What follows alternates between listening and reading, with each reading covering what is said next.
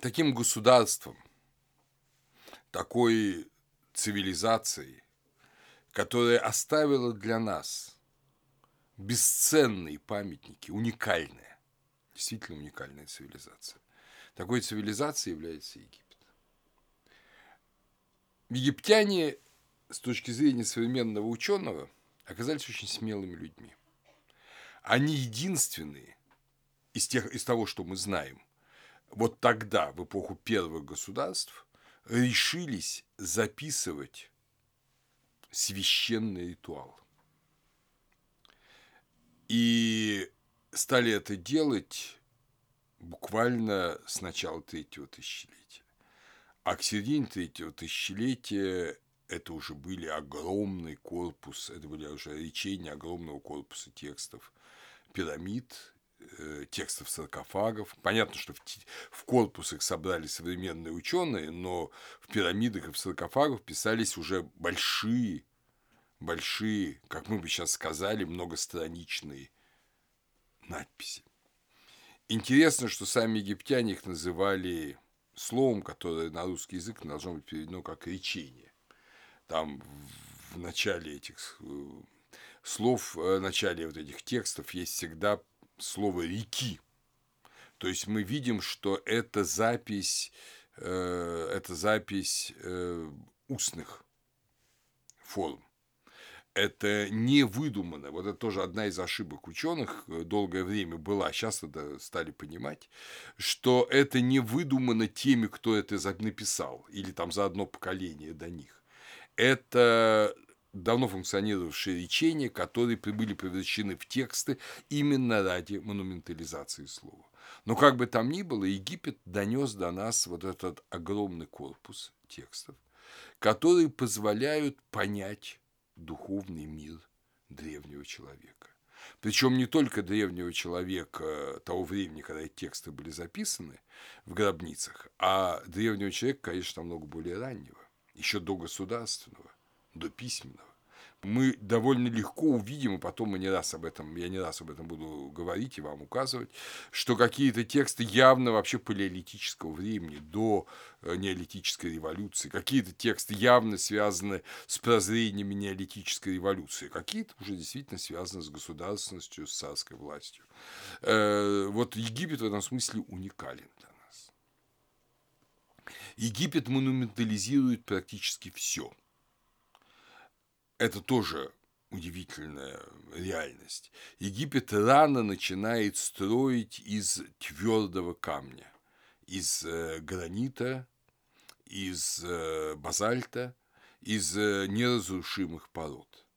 Поэтому то, что построено было там три тысячи лет до Рождества Христова, сохранилось до сегодня очень неплохо.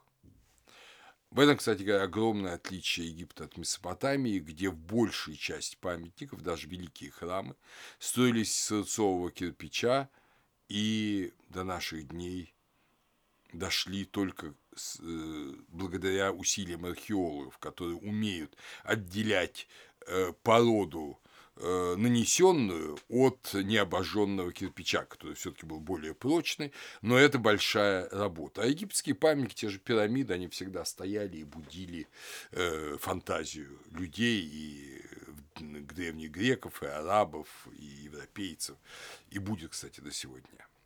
Э, и многие статуи египетские, да, какие-нибудь колоссы Мемнона, там, предположим, многое другое. Э, так что Египет – это страна вечности. Не случайно есть поговорка, греческая поговорка «все боится времени, но время боится пирамид». Как же возникла эта удивительная культура, эта удивительная цивилизация? Вообще, чтобы понять, как возник Египет, мы должны, к сожалению, может быть, но тем не менее это важно, от э, культуры на минуточку увлечься геологией. Дело в том, что отец истории Геродот – говорит, что Египет – это дар Нила. Он имел в виду достаточно узкую, э, узкое понятие. Он имел в виду, что южный, э, северный Египет, так называемая дельта, э, это земля, которая нанесла, которую нанес Нил. Вначале дельты не было, а потом постепенно она образовалась из нильских наносов. Это, надо сказать, абсолютно точно, и предположение Геродота совершенно подтверждает современные геологи. Э, кстати говоря, само слово «дельта», оно же возникло в Египте. Сейчас мы говорим «дельта» любой реки, но поверьте, что «дельта» – это греческая буква. Это греческая буква «Д». Как вы помните, вот русское «Д», оно в этом смысле похоже, э, латинское немножко более изысканно. Это же треугольник с острым концом, обращенным вверх, да? Э, так вот, именно такой представлялось завершение Нила – Э, Нил разделялся на несколько рукавов, из них два были самых больших, и поэтому э, грекам вот это Нижний Египет, э, им казался он буквой «Д». Отсюда они назвали его словом, которым они называли свою букву алфавита дельтой. А вот так происходит слово дельта. Но на самом деле Геродот был более прав, чем он думал сам. Не только дельта Нила, но весь Нил это великий дар людям. Никакой бы цивилизации, тем более развитой цивилизации, э, в северо-восточной Африке, на территории нынешнего Египта, не было бы и в помине, если бы не было Нила. Нил – это уникальное явление, это река, которая пробила себе дорогу примерно 3 миллиона лет назад, когда произошло поднятие пород, э, пробила себе дорогу Э, в этих скальных породах, поднявшихся эм, э, к Средиземному морю.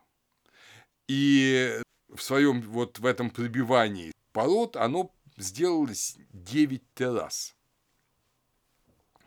То есть сначала Нил был очень широкий, он тек в очень невысоких берегах, потом постепенно он все больше и больше вгрызался в, эту, в эти скальные породы и опускался вниз. И сейчас э, долина Нила, она находится э, значительно ниже окружающей э, пустынной местности. Э, оба берега Нила, э, они ниже окружающих высоких вот скал, за которыми начинается э, практически необитаемая местность, только отдельные оазисы. И вот благодаря этим э, террасам мы довольно ясно понимаем, как человек заселял Нильскую долину. В эпоху э, палеолита Нил, Нил был не заселен. Вот долина Нила была не заселена. Люди селились в саванне, тогда был климат мягче, тогда вместо пустыни была саванна, и э, люди охотились в саванне. Э, это сибильская культура, восьмое тысячелетие до Рождества Христова, конец верхнего палеолита для Египта. Э, кстати говоря, этнический тип, это интересно. Э, дело в том, что вот уже в Верхнем Палеолите или в керамическом протонеолите хилуанская культура, седьмое тысячелетие до Рождества Христова, эм, определились три основных, э, три основных египетских, если угодно, расы. Э, египтяне никогда не принадлежали к одной расе, к одному народу. Вот националисты всех времен и народов должны очень огорчиться этим фактом величайшая культура была синтезом трех разных э, этнических групп. Южный, Верхний Египет, так называемый Южный, Верхний Египет, он был заселен в основном негроидами, африканцами, чернокожими. Западный Египет, вот Фаюмский оазис, э, он был заселен и оазисы к западу от Фаюма а там целый ряд э, больших оазис Харга, оазис Амона, э, вот, они были заселены народами Сахары, которых мы сейчас называем бедуинами. Э, и Нижний Египет, вот дельта, были заселены, была заселена и сейчас заселена в основном средиземноморским европеоидным типом, южноевропеоидный средиземноморский тип. Вот. Так что э, это были три расы, но говорившие на одном языке и имевшие единую культуру. Вот такой вот интересный момент. Э, никто из них не считался завоеванным другим. Это был нормальный синтез. И мы знаем по э, и скульптуре, и по э, мумифицированным останкам, что и цари, и вельможи, и простые люди принадлежали ко всем трем расам. Не раз в Египте правили так называемые африканские династии, вообще пришедшие из э, Судана. И э, Судан был довольно давно э, культурно, в общем-то, египтизирован. И вот как раз территория нынешнего Судана, место слияния Голубого и Белого Нила, это была Э, государство Мироя, близкое очень культурно Египту, но с абсолютно чернокожее. И не раз э, представители этой, этого народа правили всем Египтом. Так что расовый момент здесь отсутствует. Вот такая вот интересная вещь. Перелом в египетской культуре, в египетской жизни происходит около 3500 лет до Рождества Христова. Именно тогда э, мы можем говорить о начале государственности в Египте. В Египте. Ученые до сих пор спорят, э, это самостоятельная государственность или это государственность и письменность, привнесенная из Месопотамии. Есть две точки зрения. Я склоняюсь к тому, что все-таки это самостоятельная э, культура, которая, конечно, имела немало связи с Месопотамией. Ее главные, главные э, параметры, вот, которые, то, что происходит примерно 3,5 тысяч лет до Рождества Христова, э, это следующее. Из большого количества поселений люди начинают переселяться в более крупные поселения, которые расположены ближе к непосредственно к Нилу. Но настоящие города еще отсутствуют. Э, один из исследователей сказал, что в Египте крупнейшими городами были не города живых, а города мертвых. Огромные кладбища, колоссальные кладбища, э, находится с, до, вот, до династического периода в Египте около Абидуса, около Мемфиса, будущего Мемфиса, э, около Верхнем Египте, э, в тех местах, где потом появятся Фивы, э, где имеется, где Накада. Э, это, э, то есть люди жили в разных местах, но хоронили своих умерших вместе, и уже из более позднего письменного времени мы знаем, что это связано с тем, что эти места так или иначе связаны со, с явлениями священного. Они связаны с явлениями Осириса, с э, э, созданием мира, об этом мы об этом обо всем будем говорить позже. То есть э, египетская цивилизация как городская цивилизация начинается с цивилизации умерших. Такой интересный факт. Э, второй момент – это появляется новая керамика и новая пластика. Вот примерно 3500-3300 до Рождества Христова в Египте начинает формироваться классический египетский стиль изображения. До этого египетские изображения, в общем, не особенно египетские, они такие скорее общие неолитические по стилю. Но вот классический египетский канон изображений, он начинает формироваться где-то э, во второй половине четвертого тысячелетия до Рождества Христова. Появляется новая керамика, палетки особенно, тоже такая непонятная вещь. Э, об этом можно будет говорить потом особо и подробно, э, но никто толком не понимает, почему какие-то пластиночки с краской, якобы для глаз, э, кладут в могилы. Вот это гадают, что это статусные вещи, ну явно, что умершие глаза себе красить не будет. Вот, мы объясним причину этого. Но вот это тоже все появляется примерно 3,5 тысячи лет до Рождества Христова. Третий момент – это письменность. И очень интересный четвертый момент при вот этом большом великом переходе – это печать. Вот печать появляется и в Месопотамии, и в Египте. Это так называемые цилиндрические печати. Это такие маленькие цилиндрики, которые отличаются от толщиной от тонкого карандаша до большого пальца руки. Э, длиной они где-то от двух с половиной до семи с половиной сантиметров. Это цилиндрики. Внутри них дырочка, чтобы их можно было носить э, или на поясе, или на груди. Эм, а на цилиндре изображение. Они уникальны, все отличаются друг от друга. Это личная печать ее прокатывают всегда, чтобы показать, что это факт твоей собственности. Что угодно. Этим запечатывается дом, когда уходит человек. Этим запечатываются корзины, э, торговец запечатывает корзину, кто посылает в другой город, чтобы убедиться, что корзины не вскрыты. Этим запечатываются сосуды с вином, с маслом и так далее. То есть это универсальный символ собственности. Мы ясно видим, что и в Месопотамии, и в Египте, кстати говоря, в Индии тоже, в инской цивилизации, вот в это время, я не буду говорить, формируется чувство собственности, формируется чувство анонимности собственности.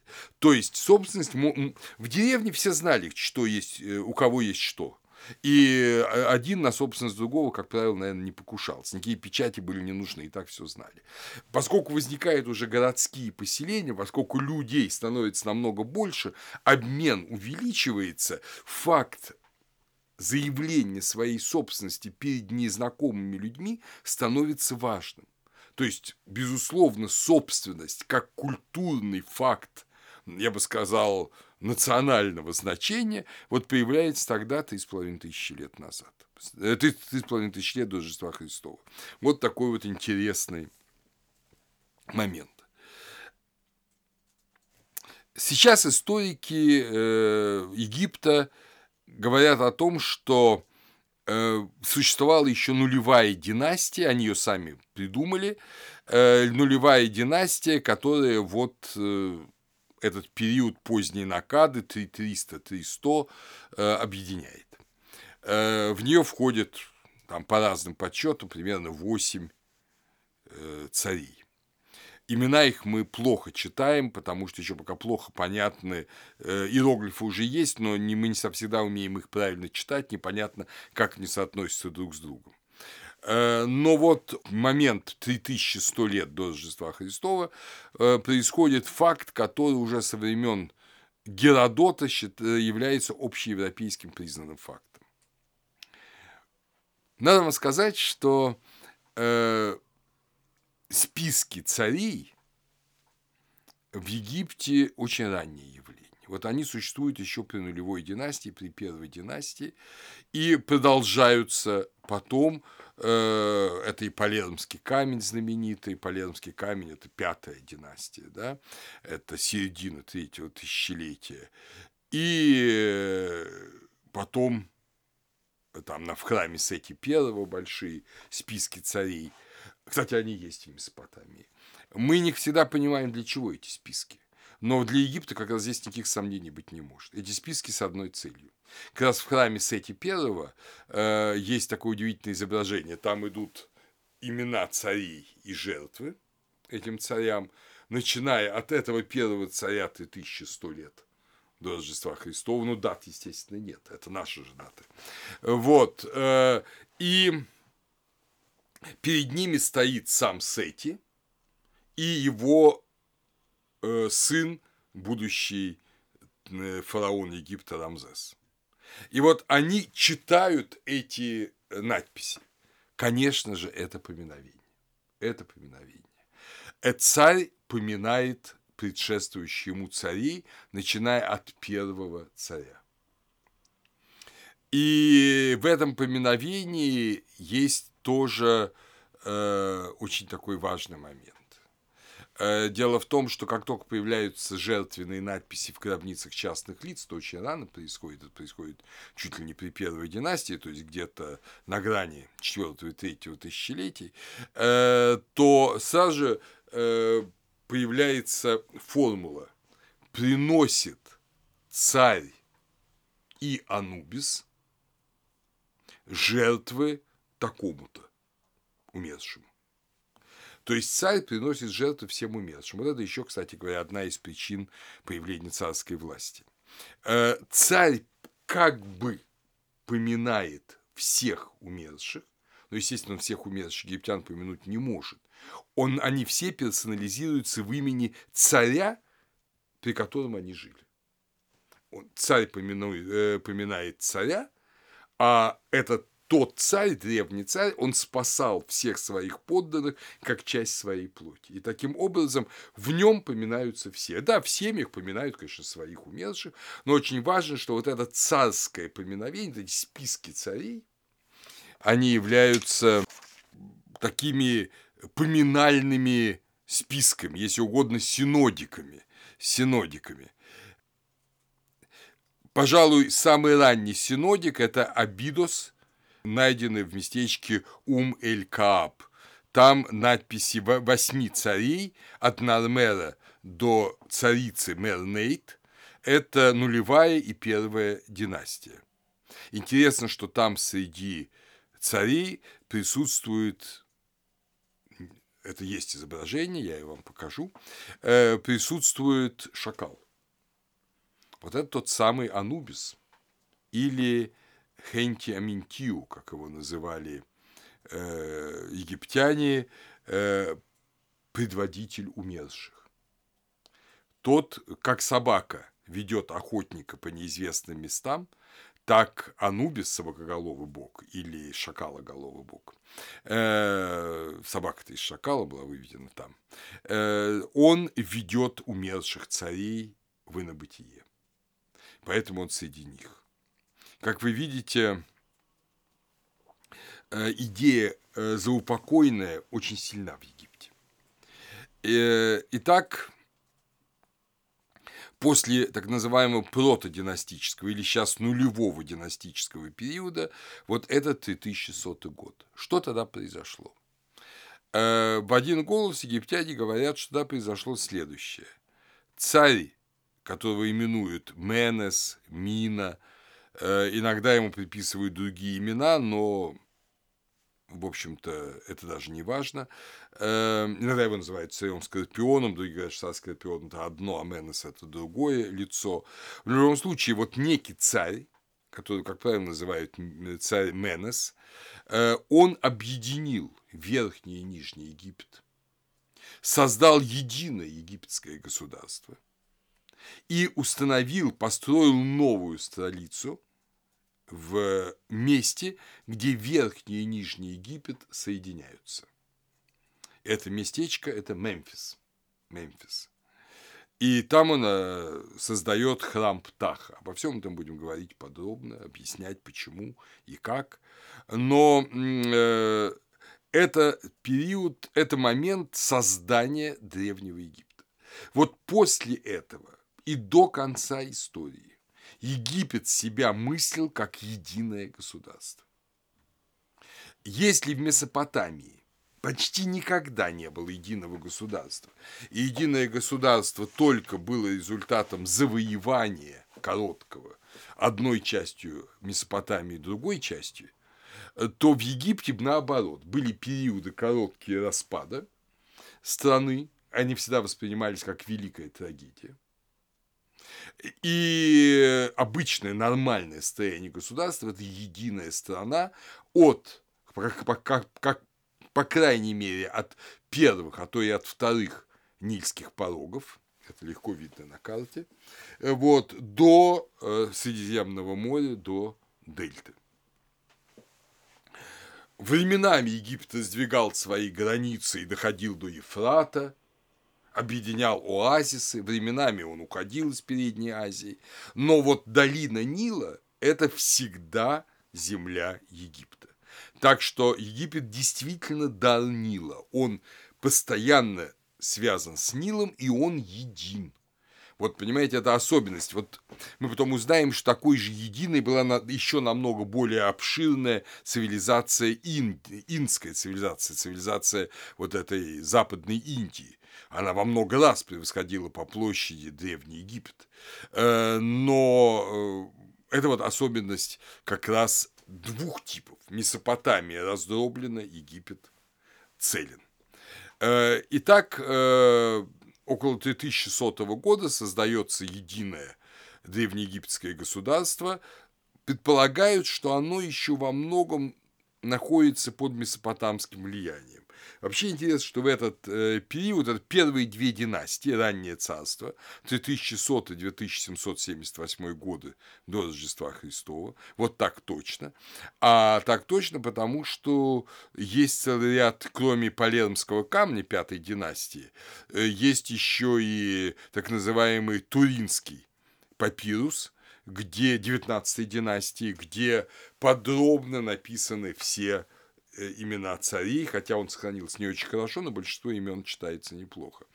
Вот если Палермский камень или надпись в храме Сети Первого э, это в храме Сети Первого в Абидосе, это, безусловно, для заупокойного упоминовения, то Туринский э, папирус, скорее всего, это как раз для памяти сделанная надпись, э, возможно, для перенесения куда-то на стену, возможно, для учебных целей, потому что она сделана на обороте обычного, э, ну, такого, папирус использовали каких-то там хозяйственных нужд, там какие-то хозяйственные записи были, а на обратной стороне э, был сделан вот этот бесценный для ученых список царей Туринский, потому что он хранится в знаменитом египетском музее Турин, одном из крупнейших египетских музеев мира. Э, вот примерно с конца второй династии, с 2778 года, в Египте совершается очень важный поворот. По крайней мере, мы его видим. Возможно, повороты были и другие, но то, что мы видим. До этого Египет постоянно ищет э, типы, оптимальные формы захоронения своих умерших. Мы буквально видим революцию в поиске форм захоронения умерших. Хоронит разнообразнейшим образом, об этом я буду потом рассказывать. Но единственная особенность – это то, что это подземная гробница, которая может и часто воспроизводит жилой дом, вплоть до таких курьезных вещей, что там присутствует отхожее место и э, место для, ну, ванная, да, место для омовений. Вот, понятно, для умершего вряд ли это крайне важные вещи. Сам умерший лежит в спальне. Всегда в спальне на ложе. Вот, это, кстати, и в, в это же время и в Месопотамии это распространена традиция. Э, вот, это подземный дом.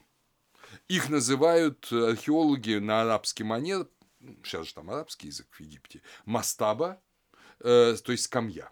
Внешне это выглядит как, не, конечно, не скамейка, а огромная Э, часто в несколько даже метров и даже десятков метров вот такая вот глиняная скамья. А вот с третьей династии, того, то, что называют сейчас египтологи древнее царство, начинается строительство пирамид. Вообще, я вот сказал, что называют египтологи, и отчасти, конечно, египтологи. Но на три царства, древнее, среднее и новое, э, Египет разделили задолго до египтологов. Дело в том, что в Египте, э, эллинистическом Египте, э, египетские ученые и жрецы стараются передать свое знание грекам и пишут историю Египта уже для греков. И э, вот тогда-то в этих историях, они не дошли до нас, они дошли только во фрагментах. Вот в этих историях Египта для греков там как раз приводится 30 династий, которые разделены на три части. Древнее царство, среднее царство и новое царство с переходными периодами между ними. Сейчас ученые выделили раннее царство, потому что оно отличается от классического древнего. Вот, э, но э, с древнее царство начинается эпоха строительства пирамид. Откуда появляются пирамиды? Что это такое? Это особый, опять же, разговор, но один момент все же я сейчас отмечу. Дело в том, что примерно в это время до Египта достигает э, мегалитическая традиция Западного Средиземноморья. И на государственной почве Египта, а Египет уже государство 500, а то и 700 лет, На государственной почте Египта э, мегалитические памятники приобретают особый масштаб. То есть мы можем предположить, что э, мегалит, э, вот это огромные каменные постройки, дали идею увековечения, которая была и там, но дали ей масштаб несравнимый с тем, который был вне государственных обществах э, Западной Европы.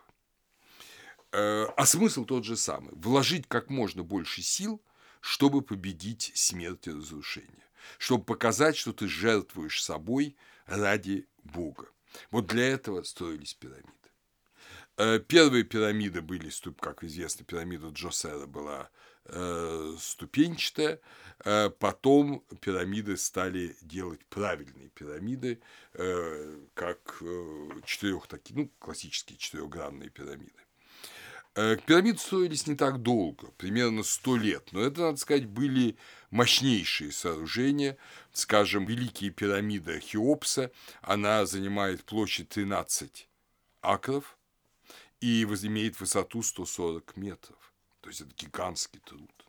Это же все построено из камня, не из кирпича сердца, из огромных каменных блоков, да еще великолепно построено. Так что туда лезвие ножа не просунешь между камнями до сих пор. Когда-то они были облицованы.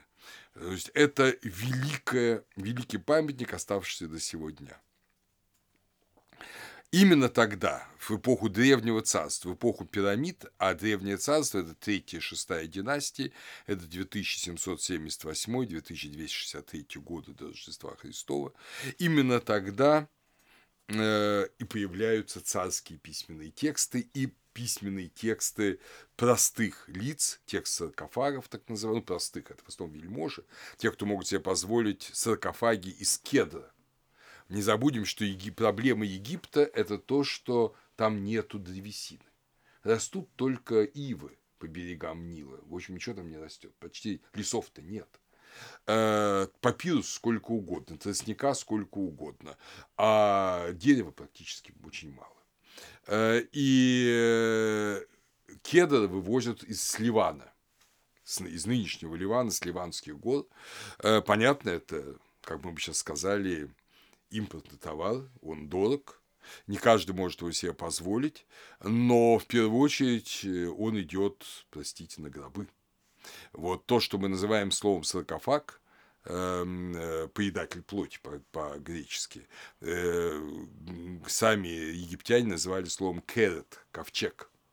И, кстати говоря, это название сохранено и в Ветхом Завете. Помните, Иосифа набальзамировали и положили в ковчег пишется. Э, ковчег – это корабль. И образ корабля очень важен в Египте. Корабли и настоящие э, находятся в гробницах, лодки, корабли, корабли в гробницах царей, и модели из камня тоже находятся в гробницах. Корабль – очень важный образ. Образ переплывания, пересекания, э, выхода из этого мира в мир вечности. И вот в это же время начинаются записывать э, эти тексты. Э, текст пирамид первый, как мы знаем, и, скорее всего, это и есть правильное знание. Первые тексты пирамид, э, они написаны у последнего царя пятой династии Уноса в его гробнице, и потом у царей шестой династии, у царицы. А текст саркофагов, тоже первый текст саркофагов принадлежат к шестой династии. Но заупокойные формулы в гробницах частых лиц писали и раньше. Не только формулы, но и биографии. Очень важным элементом э, гробничных надписей являются биографии гробничные биографии. Это не для того, чтобы прославить себя, а для того, чтобы как бы оправдаться на божественном суде. Но это так, к слову. Так вот, э, древнее царство – кончается катастрофой. Эту катастрофу мы неплохо знаем. Мы неплохо знаем, потому что у нас хранится ряд текстов, описывающих эту катастрофу, написанную по горячим следам, а один текст якобы даже предсказание катастрофы, так называемое пророчество Неферти. Но ученые предполагают, что все-таки это пророчество задним числом, хотя кто знает. Э, вот. Э, а наиболее полный текст, как бы синхронный или чуть более поздний этой катастрофе, это знаменитые речения Пуэра. Они даже есть в русском переводе.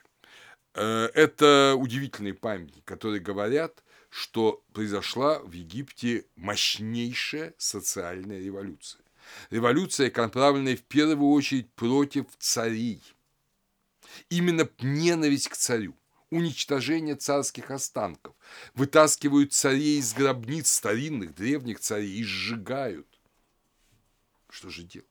Понимаете, мы привыкли, что вот Египет, вот поминовение царя, в царе спасаются э, все граждане, и вдруг такая вещь.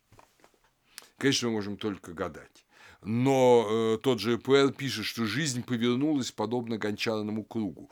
Тот, кто занимал высшее положение, стал занимать низшее положение. Тот, кто занимал низшее положение, какие-нибудь там, не знаю, э, прачки – и публичные женщины теперь находятся во главе государства, являются женами э, бывших таких же э, простых крестьян там или чуть ли не бандитов, которые стали правителями. Что же происходит?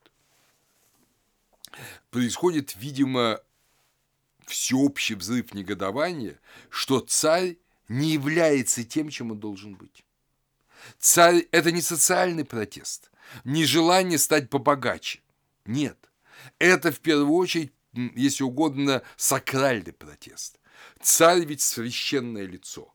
Он в себе должен спасать, для этого он должен быть совершенным.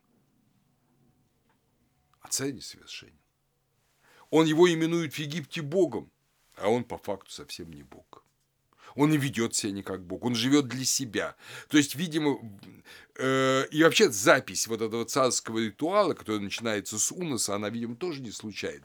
Люди постепенно, цари, понимают, что не вечно будут им произносить эти священные формулы жрецы, что может произойти полное обрушение государства. Поэтому-то в гробницах появляются надписи, чтобы уже без всяких жрецов это звучало, даже когда уже никаких жрецов не останется. Письменность возникает, в ней становится священной для нас подарком, становится в момент глубокого кризиса. Но Египет – и это может быть для нас тоже утешением, он преодолевает этот кризис э, постепенно восстанавливается, медленно восстанавливается страна. Первый переходный период – это 2263-2100 годы до Рождества Христова. Это 7-11 династии. Сначала возникают в нескольких местах Египта отдельные государства, стабильные государства, а в других местах еще продолжается полный разброд и анархия. Потом эти государства постепенно сливаются, и примерно к 2100 году э, страна восстанавливается. Интересно, что она восстанавливается со старой идеологией, с идеологией священного царя. Но простые люди, ну, опять же, простые, те, кто могут себе это позволить, а остальных мы просто не знаем. Те, кто могут записывать тексты и класть их, и эти тексты сохранились до нас. Э, это в первую очередь богатые люди, конечно, но простолюдины богатые. Вот эти э, богатые люди уже начинают сами заботиться о своем спасении. Они признают, что царь спасает, но лучше все-таки пусть спасет Бог, лучше пусть спасет Осирис. И каждый объявляется в вечности царем. Я не думаю, что это э, абсолютно, э, абсолютно новое явление. Я думаю, что это отчасти восстановление забытого. Так было в догосударственный период. Потом люди вздохнули спокойно, можно не заботиться, царь о всех позаботится. Но ясно, что царь заботится о себе, человек несовершенен. И тогда люди понимают, что надо заботиться о себе все равно. И вот в Египте как раз удивительно происходит соединение двух этих моментов. Эм, сохранение царской идеологии э, при выходе из переходного периода, из этого периода смуты. И при этом э, персонализация, я бы сказал, эгалитаризация, я бы такой термин использовал, э, спасение эгалитаризация э, вот, религиозного спасения. Э, ученые во всем мире, и на Западе, и в России используют совершенно неправильный термин демократизация. Понятно, что на каком народном самоуправлении при спасении речи быть не может. Это просто неправильный термин. Э, так вот, с 2100 года начинается то, что называется Среднее царство. Э, Среднее царство Египта, оно продолжается до 11-12 династии, опять стабильная, цельная, единая страна. Это 2100-1785 годы до Рождества Христова. Надо вам сказать, что это период максимального развития, максимального развития египетской культуры, э, рассвет, это золотой период египетской культуры и изобразительной, и письменной, появляется художественная литература. Э, все памятники художественной литературы древнего царства, они сомнительны. Возможно, это стилизации как раз среднего царства, языком написанные, стилизованные языком древнего царства, или переложения. Ну, может, какие-то сказки были э, записаны в то время. Но Э, в Среднем Царстве это уже огромная, великолепная палитра художественной литературы, прекрасной поэзии египетской, из великолепной живописи, великолепного храмового строительства. Но все хорошее не продолжается долго. Да, Египет в это время э, завоевывает не только южные страны Нубии, но и, кажется, впервые э, доходит до Ефрата и завоевывает большие области Переднего Востока. Но все хорошее продолжается недолго, и э, новая социальная революция, усугубленная вторжением, э, вторжением семитских племен, э, происходит э, в Египте. Это второй переходный период, это 13-17 династия, 1785-1580 год. То есть э, вторгаются э, и люди Запада, и люди Востока. Многие считают, что там свою роль сыграли и евреи. На, на это время падает и э, пребывание гипотетическое евреев в Египте. Кстати говоря, у нас есть памятники, говорящие о том, что евреи вышли из Египта. Есть стелла Израиля, э, египетский памятник, который говорит о том, что евреи вышли из Египта. Но если они вышли, они, естественно, там когда-то в него и вошли. Э, вот, ну, понятно, что вошло немного, поэтому о них никто ничего не написал. А вот когда их вышли, это уже был политический факт. Эм, и вот э, этот второй переходный период, э, тоже потрясение распада страны, упадка культуры, но не полного. Очень интересные в это время сохраняются локальные памятники и писания. А после этого возникает новое царство, пожалуй, самое славное, самое э, великое э, царство Египта в смысле политическом. Это 1580-1085 годы до Рождества Христова. Это время правления 18-20 династии. Как раз Рамзес Великий, Рамзес II, да, э, Сети I, это вот все как раз новое царство. Новое царство мы уже имеем весь комплекс литературы, мы имеем новый Э, корпус текстов. Опять же, он новый, но не совсем новый. Это книга мертвых, то, что называют сейчас книга мертвых. И не только книга мертвых, но целый ряд памятников заупокойных, очень мощных. Э, книга пещер, книга врат, э, книга коровы, которая записана в памятниках Нового Царства. Кстати, к Новому Царству относится и так называемая революция Эхнатона. О ней мы, может быть, скажем специальных представлениях о божестве, но замечу сейчас буквально несколькими словами, что революция Эхнатона э, э, или Аменхотепа IV, она не в малой степени не связана с борьбой политеизма и монотеизма. Это надо запомнить. Она связана с совершенно новым, необычным явлением, которое, может быть, действительно впервые появляется в истории, но которым, к сожалению, многие из нас явились чуть ли не современниками теперь, это обожение человека в его эмпирическом значении. Э, Эхнатон провозгласил себя богом. Каждый египетский царь был бог, но он был как бы, он имел э, божественное естество, но при этом это божественное естество, это было не он. И когда он совершал какие-то недостойные действия, он был обычный человек, он за них был судим.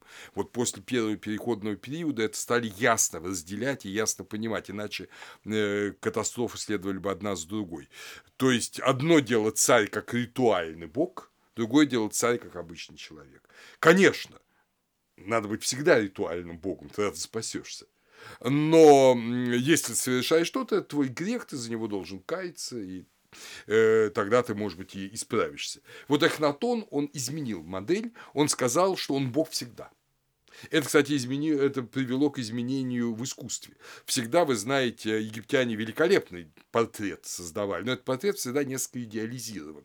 Это ты, но это ты совершенный. Вот Эхнатон, если вы посмотрите, он начинает изображать себя, ну не сам, конечно, а его художники э, э, в Элеомалне начинают это в Яхтатоне, да, начинают изображать его таким, какой он есть на самом деле. А он довольно уродливый человек, из больного, явно у него там что-то с мозгом, у него, наверное, было какие-то, в общем, обводнение мозга, может быть, было, у него уродливый череп, Конечно, э, красавица Нефертити, она и всюду красавица. Но сам он и их дети не очень симпатичны. Эм, но он, они изображаются такими, какими они есть. Вот это интересный, понимаете, такой прорыв человека Божия. Вот я бы так сказал, это не Бога человечества, это человека Божия. Вот это вот, вот это, пожалуй, особенность Эхнатона. Не случайно потом его память натвердо изгладили. Опять же, для историков это великое благо, потому что он же создал новую столицу, э, Яхтатон, заря вот Атона. Вообще Атон – это диск солнца. То есть настоящее солнце – это царь, а на небе только его икона. То есть все наоборот. Не царь икона Бога, а э, солнце икона царя. Вот, и Яхтатон – это восход Атона, э, вот это особая столица, после его смерти очень быстро все это закончилось, вернулись к обычной религиозной системе, и эту столицу забросили. Для археологов это Мекка. Во-первых, сохранился архив, в том числе дипломатический архив мы имеем массу переписки с массой династов Переднего Востока э, из этого архива. Во-вторых, мы имеем великолепные художественные мастерские, где многие произведения были недоделаны и брошены. Ну, несколько гробниц и так далее, и так далее. Так что все вернулось, и э, эм, Эхнатона забыли, его стали называть не иначе, как, если уж надо было назвать, враг из Ахетатона, из Яхтатона. Э, никто его по имени, его имя вымалывалось. Э, из надписей. После Нового Царства происходит третий переходный период. Э, это 21 династия, это 1085-950 год до Рождества Христова. И потом поздний Египет. Кстати говоря, был период 25 династия. Вот в позднем Египте она была не африканская династия. И как раз Египет во многом был освобожден и африканской династии, пришедшей из Мироя, э, ну и своими силами тоже. Э, поздний Египет – это интересный период, вот после третьего переходного периода 22-26 династии, 950-525 год до Рождества Христова. Это время, как в любой старой стране. Подумайте, ведь прошло 3000 лет. 3000 лет. Представляете, это все равно, что Россия бы, э, она существовала бы как некое культурное преемство э, с эпохи э, до э, создания Рима до сего дня. Как единая культурная преемство, где поминают всех царей, где все едино. Вот, понимаете, мы в некотором роде колеблемся, кто мы. Мы с Владимира Святого или мы там, не знаю, с э, Даниила Московского. То есть какие-то 500 лет, ну, в лучшем случае, тысячи лет. А здесь 3000 лет. Вот такой период. Э, и, понятно, стареющая цивилизация, она все подверстывает под себя. Она знает все. Есть э, э, гробницы, но вот этого позднего Египта, где один к одному воспроизводятся тексты пирамид. Специально, это уже археология. Но археология, э, вот, великолепная работа по камню. В общем, это совершенная, но как бы засыпающая цивилизация. И вот в 525 году Египет впервые завоевывается ну, практически там на один э, год на два года был завоеван Ассирией, но впервые он завоевывается Персией. Это 525 год э, персидскими царями, и 17-я династия, 27-я, простите, династия – это персидская династия. С 525 по 404 год э, Египет под властью Персии ненавидимый. Египет ненавидит персов. Ненавидит. Он считает, хотя вроде персы монотеисты, все, но он их ненавидит. Они враги его религии, враги его культуры. Они не настоящие цари. И в 1904 году э, национальная освободительная революция, и Египет освобождается от персов, и две последние династии, Мендесская и Сибиницкая династия, это 28-я, 29-я, 30-я династии, это последние династии независимого Египта. Вот в это время как раз Геродот посещает Египет, описывает Египет э, как свободную страну, но уже пережившую персидское завоевание.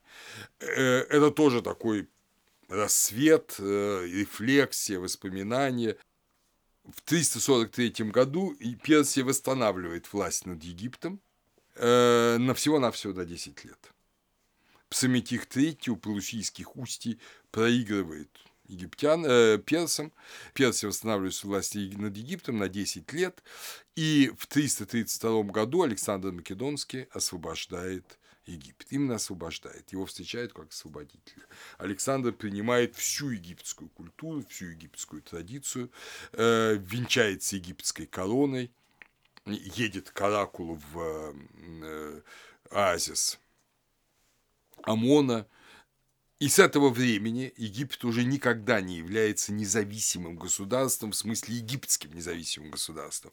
В нем после Александра Македонского царяется династия одного из, э, одного из генералов Александра, Птолемея Лага, династия Лагидов, и она правит Египтом с 305 года до Рождества Христова до 31 года до Рождества Христова.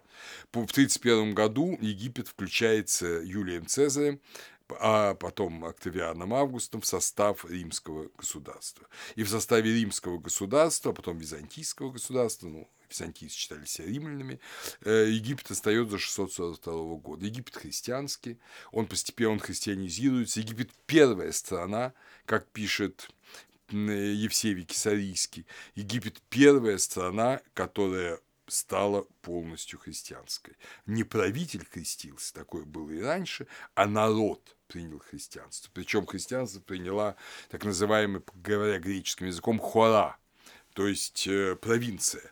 А крупные эллинизированные города, Александрия, основанные Александром Македонским, Птолемаида, они оставались языческими намного дольше. Египетский народ народ глубочайшей традиции религиозной, культурной, он видел во Христе своего Спасителя. И вот эти слова, удивительные слова пророчества Исаи «Из Египта возвал я сына моего», связанные, как вы знаете, оправдавшиеся э, в истории Спасителя, эм, эти слова, они реальны. Они реально показывают, что Египет стал христианским. Египет стал христианским, не переставая быть египетским язык богослужения – это древнеегипетский язык, но просто вместо иероглифов он постепенно переходит на грецизированный, но собственный алфавит. Название этого христианского Египта – коптский Египет, но на самом деле это тавтология, потому что копты, коптский язык – это и есть египетский.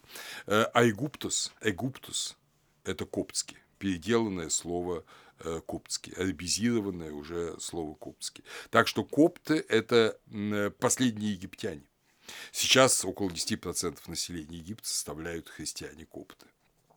Э, в 642 году, после Рождества Христова, Египет завоевывается арабским халифатом, халифом Амаром, и опять же, это завоевание встречается, как ни странно, с восторгом, потому что византийцев не любят – Э, их настолько не любят, что предпочли конфессионально с ними разделиться. Э, у греков э, диафизитство, у египтян монофизитство. На самом деле разница весьма невелика между этими традициями, но важно, что это разные церкви, разные юрисдикции. Египтяне не хотели быть в одной юрисдикции с константинопольскими императорами. Это религия была идеологией в некотором смысле. Вот. Э, поэтому арабов воспринимали как освободителей. Действительно, большинство арабских правителей не было уж столь жестокими э, деспотами, и если бы они были бы очень жестокими, не было бы 10% э, христианского населения в современном Египте. Э, ну, в 1517 году Египет включен в состав государства османов, и, наконец, только только в 1870-е годы он становится независимым, Э, окончательно независимым государством э, под английским протекторатом. В это время очень усиливается именно такой коптская рефлексия коптского национализма, и даже под идеей национализма э, не только коптского, но общеарабского, но секулярного, не мусульманского, не христианского, вот правит Насер, э, тогда создается вот эта вся культура музеев, сначала с помощью англичан, потом непосредственно сами египтяне создают вот эту огромную память о себе. Огромную память о себе. Я прекрасно помню, э, как э, как-то раз, когда я был на философском одном большом таком семинаре в Париже, э, сессию, на которой я присутствовал, и моя жена вела очень красивая женщина, мы знали, что она египтянка, э, жена какого-то знаменитого французского философа, сама очень умная, достойная женщина. И когда в куларах я с ней беседовал и сказал, что вот моя жена, она египтолог, о, говорит, тогда я предмет ваших исследований, сказала эта дама. То есть память о том, что они, египтяне, наследники пятитысячелетней государственности и культуры, до сих пор живет в этом удивительном народе и во многом определяет способность его воспринимать религию, религиозные ценности, религиозные идеи максимально глубоким образом. Какие же эти идеи? Об этом мы поговорим на следующей лекции.